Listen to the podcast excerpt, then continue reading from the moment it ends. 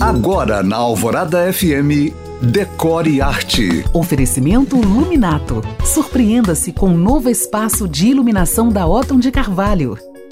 Ontem eu te contei por alto porque, segundo o Feng Shui, o banheiro é o vilão, sugando as energias da casa quando está de porta aberta. E hoje eu listo alguns problemas que os adeptos dessa ciência apontam: noites mal dormidas, insônia, apatia, ansiedade e falta de interesse sexual se o quarto ficar de frente a um banheiro ou for uma suíte. Mas não para por aí. A saúde também pode ser afetada ou podemos demorar a nos recuperar de uma doença. Ainda, se uma das áreas do Bagua, que é o mapa do Feng Shui, cair em um banheiro, por exemplo, a área do relacionamento ou do trabalho, podemos ter problemas nesses setores. Mas em se tratando de Feng Shui, nem tudo está perdido e existe uma cura que eu te conto amanhã. Se você chegou agora, pode ouvir este podcast novamente em alvoradafm.com.br. Para mais dicas, curiosidades e conteúdos, me siga no Instagram em you.cam.find.